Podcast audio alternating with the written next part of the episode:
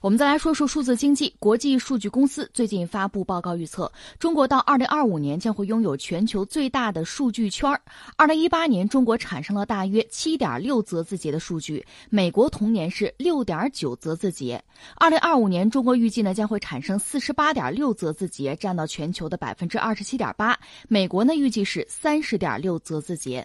随着互联网产业与数字经济的迅速发展，中国正在成为庞大的大数据金库。报告指出。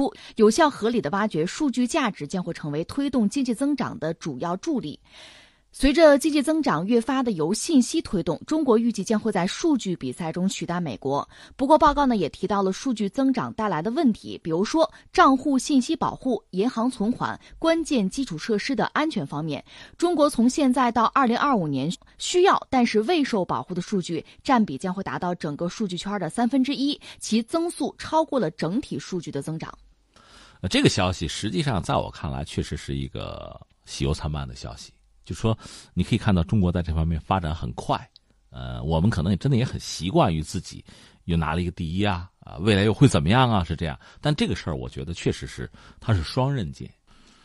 一方面，你看很大的信息量，它反映出什么呢？确实，我们这个社会在发展，我们这个国家蒸蒸日上，我们在这个领域等于说有非常大的这个使用量了，这是肯定的。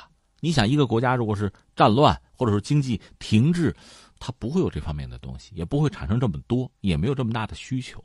而我们依托于很庞大的人口数量，我们以前也聊过一个统一的大市场，有这些东西，那我们在这些领域逐渐的走到前台去，走到最前端去，很正常。而且我们也讲到大数据时代，你看很多人在搜集这个大数据哈，那中国确实就就应该说是非常值得让人期待。因为人口基数大，很多事情我们这儿拿这个数据搜集啊，就积累这些东西，它就容易。就说阿尔法狗下围棋，那你中国下围棋的人他就是多呀。就算他学，他都学得快，深度学习，他效率多高啊！你比如说医生，那中国咱这不是什么好事病人多啊，这不是什么好事但是因为病人多，中国的大夫每天处理多少病人啊？我们的经验是怎么积累的？那你比如像一些地广人稀的，什么俄罗斯、加拿大，这这一天不得有几个病号？那你想，你的医生就说临床，你的本事怎么长？这是我们随口举一个例子啊，就是可见我们在这个领域应该说真的是上了主跑道，跑到最前面，应该说这是分分钟的事情，可以预料得到。而这些东西翻回来，对我们经济社会发展又会形成推动，因为我玩的熟啊，这我会来，这你闪开我来。他都是这个样子了，那肯定我就越跑越快了。你不会，你今天不会，明天你你更不会，就成这样子了。所以这是我们讲好消息。但是呢，我们要说，这恐怕又是个双刃剑。刚才你讲我们的这个就是信息啊，这个数据已经到了一个惊人的地步，而且还会涨。你看到二零二五哈会涨，早就超越美国，如何如何？但你想过没有，这些信息里边是不是完全都是可靠的、有用的信息？有没有一些垃圾信息和有害信息？应该也是有的。那等于说，我们这个盘子越大，就同样比例情况下，那么这些垃圾也会越多。他们对我们经济社会的发展带来的麻烦或者阻力，你也不可小觑。我觉得这是一个问题。再一个，刚才你也谈到了，你基础设施得建，你有宝贝了，你得把它藏好了呀，得弄保险柜啊。就这个东西，你怎么保存它？怎么样让它安全的能够能够运行啊，能够使用啊，存储？就这个问题，你这东西多，那你遇到的问题比别人就大。另外，你的投入可能也就更高。而且很多问题我们知道，大到一定程度之后，你要突破它就很难。它就像天花板一样，就像那个瓶颈一样，你可能跑到某一个程度之后，再往前推难度就大了。所以这个恐怕就是我们现在就早一点未雨绸缪就要考虑的问题。嗯，我注意到有瑞士媒体就分析了说，中国为什么会站在大数据的金山上？呃，主要的原因还是得益于中国规模巨大的人口。另外也说到了挖掘数据的力量势不可挡。说到了这个大数据的作用，他说在零售业呢，视觉技术追踪产品可以方便仓储和销售。比如说在制造业，智能摄像头会发现残次产品，可以预测机器的故障。在城市当中，可以对交通和空气来进行监控，可以改改善。生活环境，呃，我愿意按照他的思路再往前推一推，一个是他刚才讲巨大的人口基数，这个没问题，肯定是一个重要的因素。但是我们也知道，巨大的人口基数只是一个因素，印度也不少啊。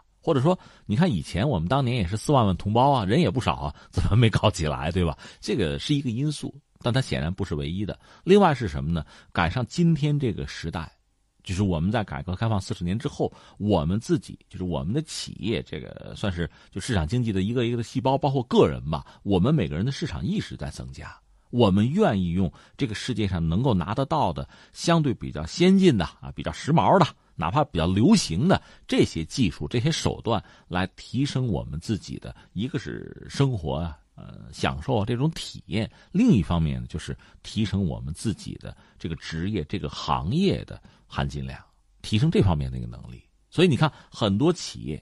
你不用说谁教他，就在市场里，他自主就愿意去。哎，我要不微信支付试一试哈？我要不就什么搞个朋友圈，怎么怎么样？呃，然后推荐一下自己的产品，他自己就这方面就开始尝试。只要成本能接受，他愿意去做。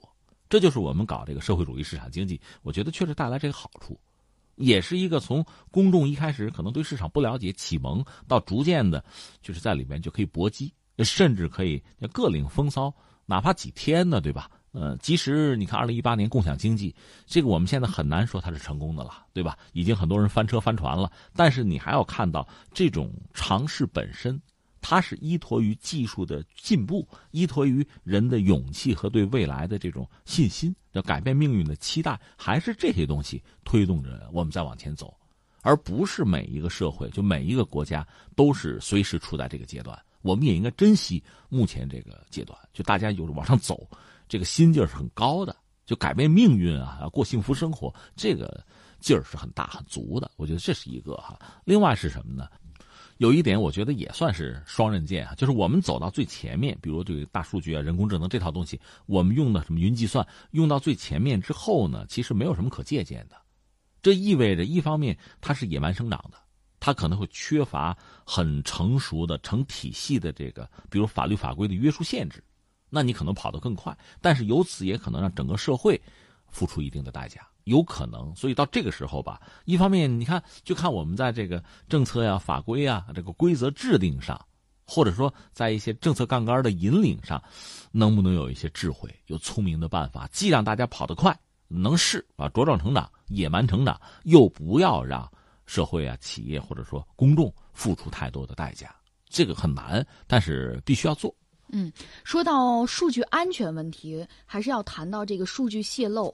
我们本能的会想到一些成年人的身上，比如说客户呀、消费者呀、员工到管理人员，似乎呢觉得这个数据的这个安全问题只和成年人有关。但是呢，现在有大量儿童的数据泄露同样的存在。呃，比如说在一八年的时候，有一份报告叫做《没人想到孩子嘛》，就说现在市面上有起码过半数的安卓的应用涉嫌违反了儿童在线隐私保护法。那说到我国，我国的家长是非常重视教育的。国内教育类的 APP 应用程序总共是超过了七万个，占到了全国这个市场份额的百分之十。其中呢，家长对于幼教类的 APP 的花费在教育类是居榜首。那这类软件呢，窃取用户的隐私是非常猖獗的。呃，比如说现在这个人工智能时代，智能手表呀、智能玩具呀、智能音箱呀有很多，这也意味着大量的这个隐私身份的信息就被泄露了。所以说，儿童呢就要开始像成年人一样，面临着数据泄露的风险和后果。而我们在儿童在线隐私保护这一方面上，还是处于空白的状态。所以你看，真正要说起来，我们确实面临很多的问题。这就是我刚开始说的，它是双刃剑。你跑到最前面，走得最快，那么遇到的问题可能也最多，挑战和麻烦，甚至付出的代价、交的学费也会多。那怎么办呢？